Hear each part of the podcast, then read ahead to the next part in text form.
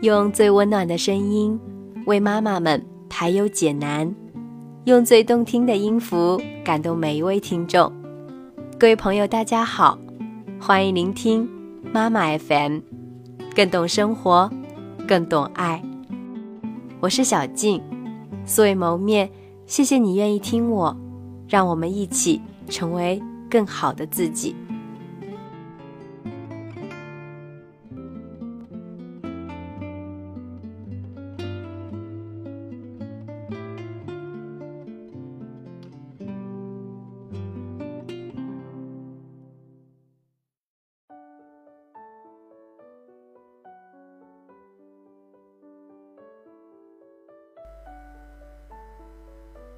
孩子正在成长发育的牙齿、小手和小脚常常会制造出一些麻烦。学步期的孩子往往会做出攻击性的行为，很少会注意到自己的行为可能带来的后果。那今天我们就分享处理孩子不良行为之咬人、打人、推人和踢人。婴儿为什么会咬人和打人？婴儿咬人和打人时，你千万不要为此而感到愤怒。婴儿们确实会咬大人给他们喂食的手以及妈妈的乳头，每一样东西，婴儿都会用手来抓一抓，用嘴来咬一咬。手和嘴是他们最原始的社交工具，他们在练习使用这些工具。一旦长出了牙齿，并且手掌能拍打之后，婴儿们会用这些工具对不同的物体进行实验，看看会有什么样的感觉。对宝宝来说，难道还有比父母的肌肤更为熟悉、更能到手的实验对象？宝宝的任务就是去使用他的那些工具，而你的任务是教会他如何使用这些早期的抓咬和拍打。尽管看起来是令人不快的行为，但实际上是嬉戏式的交流，最不济也只不过是心理挫败的表达方式而已，并非是攻击性的、无理的行为。攻击性的抓咬和拍打是十八个月到两岁的孩子最常见的行为。那时孩子还不会使用口头上的语言来表达自己的各种需求，因此他只能通过动作来进行交流。在孩子的口头表达能力形成之后，抓咬行为通常就会终止，但打人却不会马上就停下来。学步期的孩子为什么会咬人、打人、推人和踢人？如果不加以阻止，那么婴儿期的那些没什么大不了的举动，就会演变成童年时期的攻击性行为。学步期的孩子变得具有攻击性，目的在于释放被压抑的愤怒，控制住某个局面，展示自己的力量，或者在为争夺玩具而发生的争吵中保护自己的领地。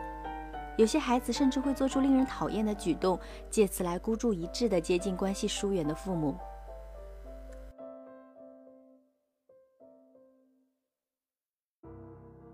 该怎么办？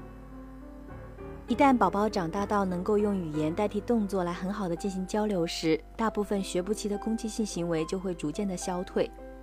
父母们必须对攻击性的行为坚决的纠正。下面给出了一些让你的孩子避免伤害别人的方法。考察根源，是什么触发了孩子的攻击性行为？你应该做一个日志，至少要在心里做一系列的记录。从而确定孩子的行为与引发此行为的环境之间的相关性。孩子伤害了父母，用手掌打别人的脸是婴儿们尝试进行的一种举动，它在社交上是不正确的。你应该引导重重的拍打别人两旁的孩子做出另外的在社交上可接受的行为。我们一起来猜拳。同样，对抓咬的行为也要加以引导，不要咬人。哎呦，好疼啊！你伤着妈妈了。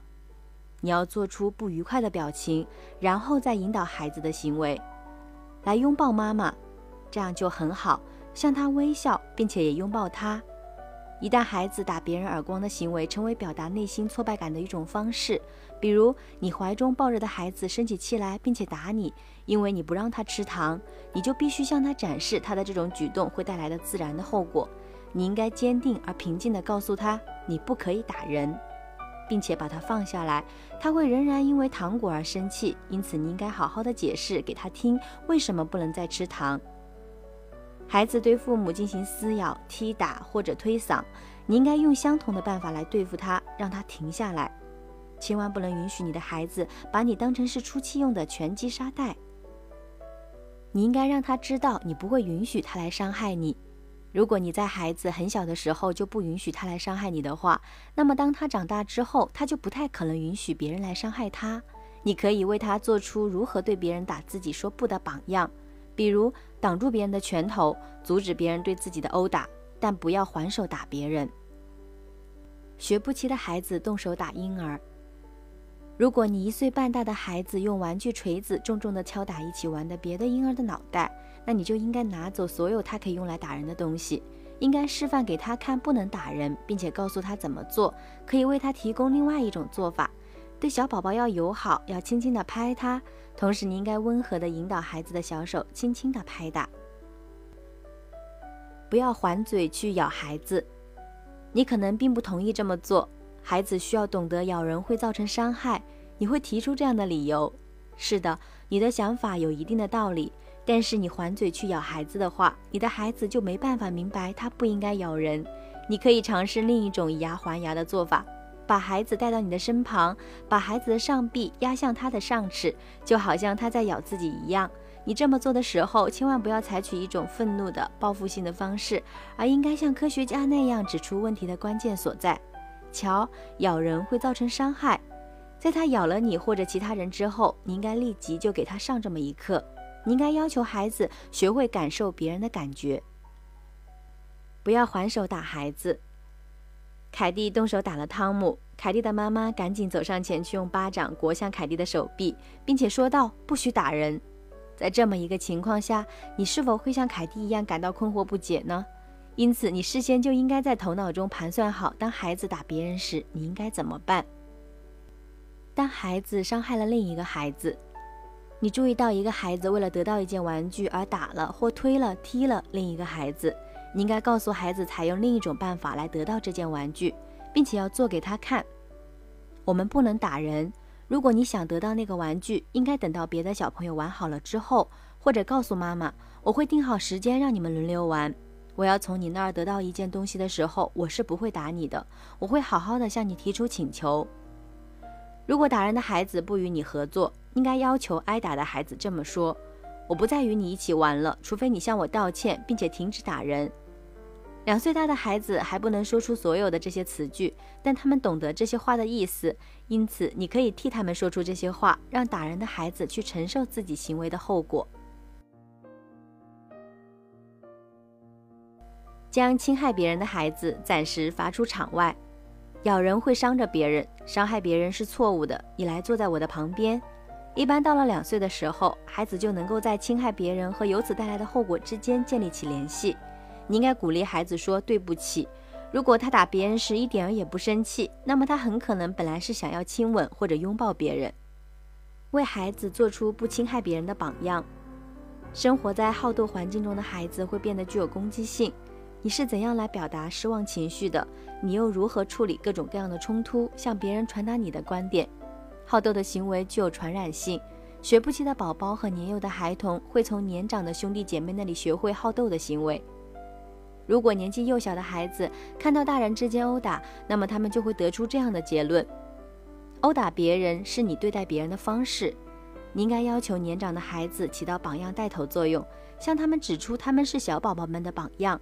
并且告诉他们要净化自己的行为，既为了他们自己，也为了比他们年纪小的孩子们。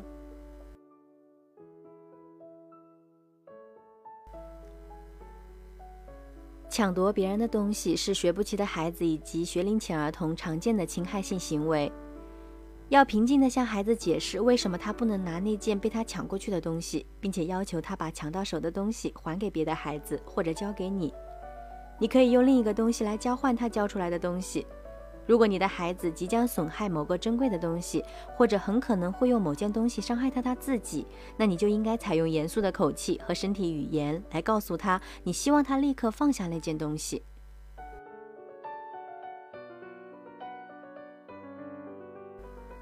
避免引发孩子的攻击性行为。在一次生日聚会上，一位母亲向一群男孩发起了一场狩猎搜索活动。在他家里的所有地方进行搜寻，为了调动狂热的情绪，他还提供了一份优胜者的奖品。你可以想象到接下来发生了什么。不仅屋子里被搞得乱七八糟，孩子们也受到了伤害。他们相互打斗、推撞，把屋子翻了个底朝天，想要找出隐藏着的珍宝。结果，他们的皮肤被伤着了，他们的感情也受到了伤害。这个故事给我们的教训是：一定要避免导致孩子做出糟糕行为的局面发生，使顽劣的性格柔顺起来。对用力敲打玩具、猛击洋娃娃、踢打小猫、捶打墙壁的孩子，你要多加照管。尽管孩子做出这样的行为在一定程度上是正常的，但这些行为也可能是心理紧张和愤怒的红色警示信号。做出这样行为的孩子很可能以这样的方式来对待别人。你除了要深入探究问题的根源之外，还应该鼓励孩子玩比较温和的游戏，要拥抱小熊，要轻轻地爱抚小熊，要用心去爱洋娃娃。给予奖励，三岁以上的孩子会对奖励做出很好的回应。比如，你可以制作一张没有打人的图表。每天你友好的对待小朋友的话，我们就在图表上贴一张笑脸。如果你有了三个笑脸，我们就去吃冰激凌。使孩子养成自我控制的习惯。有些冲动的孩子不用思考就会做出打人的举动。你应该向孩子提出一些建议，让他一出现打人的念头就马上想起另外一些替代行为，从而帮助三岁以上的孩子克服打人的冲动。每当你感到自己快要打人的时候，就马上抓过一个枕头来重重的捶打，或者绕过院子跑上几圈。你可以为孩子示范如何控制自己的冲动，比如下次你想要打人时，让孩子看着你怎样摆脱打人的念头，抓着你自己的手，并对他说：“听着，我的手，你不应该打人。”他会认真听的，尤其是他就是你想要打的人。加以双倍的管教。如果孩子变得常常无理的打人，并且从根本上动摇了你的权威，那么父母必须加以双倍的纠正。六岁大的 Timmy 发起了脾气，并且打他的妈妈。他立刻让他坐下来，直盯着他的眼睛，让他牢牢地记住，在任何情况下他都不能打自己的双亲。打父母这种行为是不能容忍的，必须坚决地加以纠正。他让他回自己的房间去，在这次让他暂时罚出场外之后，妈妈和他讨论了他的愤怒。在这一天的晚些时候，她把这件事告诉了丈夫，而她已经和 Timmy 谈过此事了。爸爸进一步加强了事态的严重性，告诉 Timmy 说这种行为是不能允许的，我不会允许你打我所爱的女人。这个聪明的爸爸通过表达自己对于妻子的情感，将他对孩子的管教更向前推进了一步。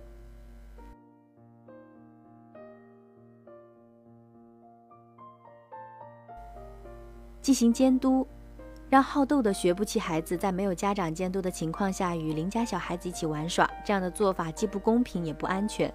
如果你的孩子性情好斗，那么在他和别的孩子一起玩的时候，你应该让其他孩子的父母和老师一起来分担你对他的担忧，请求他们帮助你缓和孩子的侵害性行为。如果不这么做的话，那么孩子的侵害性行为，尤其是咬人的举动，会损害你们和别的家庭的友谊。咬人的孩子的父母会感到窘迫，而被咬的孩子的家长会因为孩子受到了伤害而愤怒。咬人的孩子的父母会由于孩子的行为而遭受指责。因而，大人间的友谊会变得冷淡起来。老师们和托儿所的保姆们也必须留心地监管性情好斗的孩子，以免让这种好斗的态度影响到全体孩子。当一群孩子在一起的时候，应该让他们学习什么才是为社会所接受的行为。如果孩子们看到或感觉到侵害性的行为受到了纵容，特别是如果咬人的孩子成了大家注目的焦点的话，留神，他是咬人的孩子。他们就会学会为自己贴上好斗的标签，并且可能使好斗的行为成为自己行为举止的一部分。尽管侵害性的行为需要大人立即加以关注，但应该千万小心，不要让别的孩子们认为这种不良的做法是获得关注的途径。你应该寻找机会去表扬别的孩子的良好行为。本期节目就到这里了，谢谢您的收听与陪伴。欢迎关注微信公众号“妈妈 FM”，更多精彩节目也可在各大电子市场下载“妈妈 FM” 收听。我是小静，我们下期节目再见。